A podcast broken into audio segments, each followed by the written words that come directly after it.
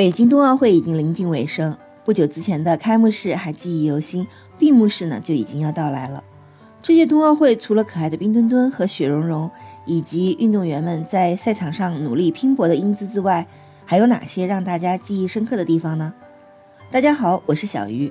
这期节目我们要去的是北京冬奥会的张家口赛区，大家和小鱼一起去探寻这座城市的美丽风景吧。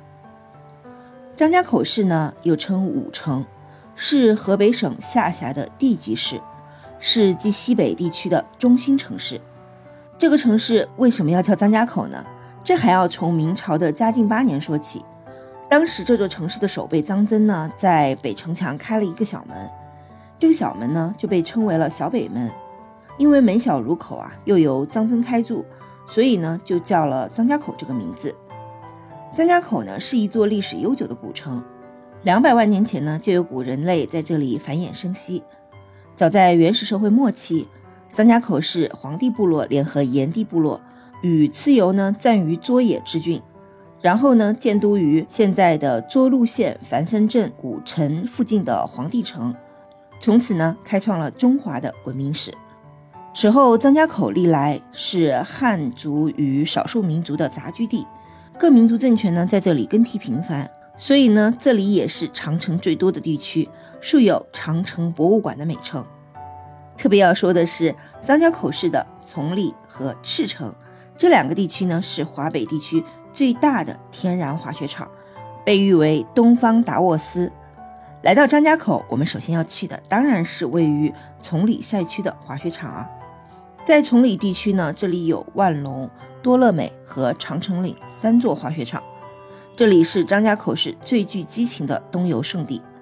小鱼我呢是最喜欢万隆滑雪场的，不仅是因为可以享受滑雪的乐趣，主要还是可以去滑雪场制高点的红花梁山顶上的万隆木屋吃西餐。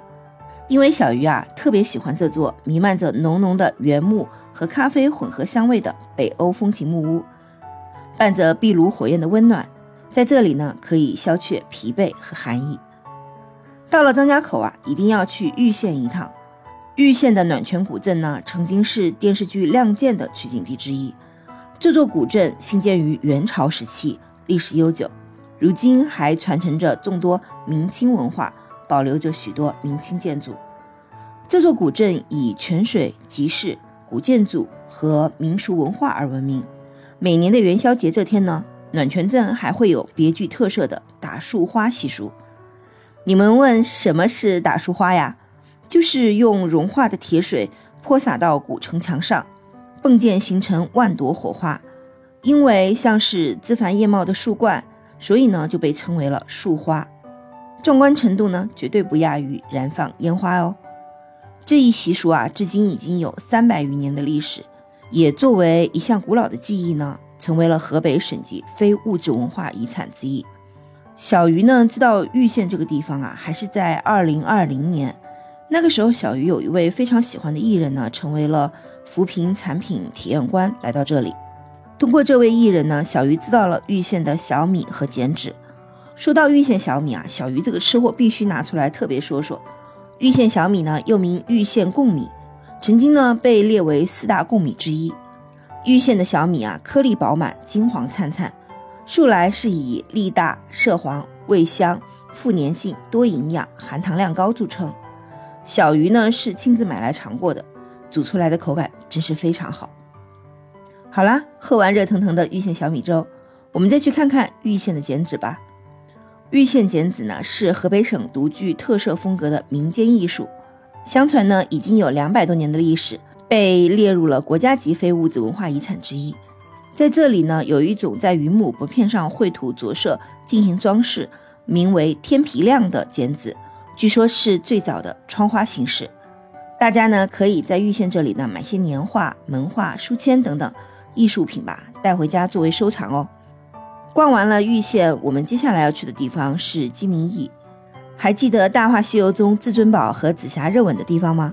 就是在鸡鸣驿这个地方拍摄的哟。鸡鸣驿始建于明代初期，曾经呢是北京通往张家口的交通要道和军事要塞，也是目前北京周边规模最大、保存最完好的一座驿站。走进鸡鸣驿城墙，一种厚重的沧桑悄悄袭来。从远处望去啊，高大的古城墙耸立在尘土飞扬的公路边，尽显岁月的沧桑。东去西来的汽车匆匆忙忙驶过他们的身边，绝尘而去。没有多少人会想到，就是这几段残破不起眼的城墙，把数百年的历史与现实相隔开来。离开鸡鸣驿呢，我们作为炎黄子孙，必须要去一趟皇帝城，来一场寻根之旅。皇帝城呢，又名叫轩辕城，是皇帝居住的城陵。不少华夏儿女呢，每一年都会来这个地方祭拜祖先。离开了皇帝城啊，最后要去的当然是张北的草原天路。大家是不是都知道，美国有一条六十六号公路，一路上的风景呢，美到让人窒息。其实我们的张北草原天路和六十六号公路一样，都有着绝美的风景。张北草原天路呢，是一条充满清新文艺感的公路。驾车行驶在这里呢，就好像是漫步在云端，草原、河流、山峦，这里一应尽有，一切呢都充满着梦幻般的美景。张家口的美啊，在于大进门历史的沉淀，在于崇礼雪场上的激情，在于暖泉古镇悠久的历史和人文气息，在于运线剪纸、打树花等等这些特色的民间艺术与文化遗产之中，在于一道道特色的美食。张家口的美呢，不仅仅是眼睛看到的外在美。更加包含了内在的充实的心灵之美。离开张家口，我们下一站又要去哪里呢？大家可以在评论区里留言说说哦。期待喜欢我节目的朋友们订阅、关注、点赞、评论和打赏哦。我们下期节目再见吧。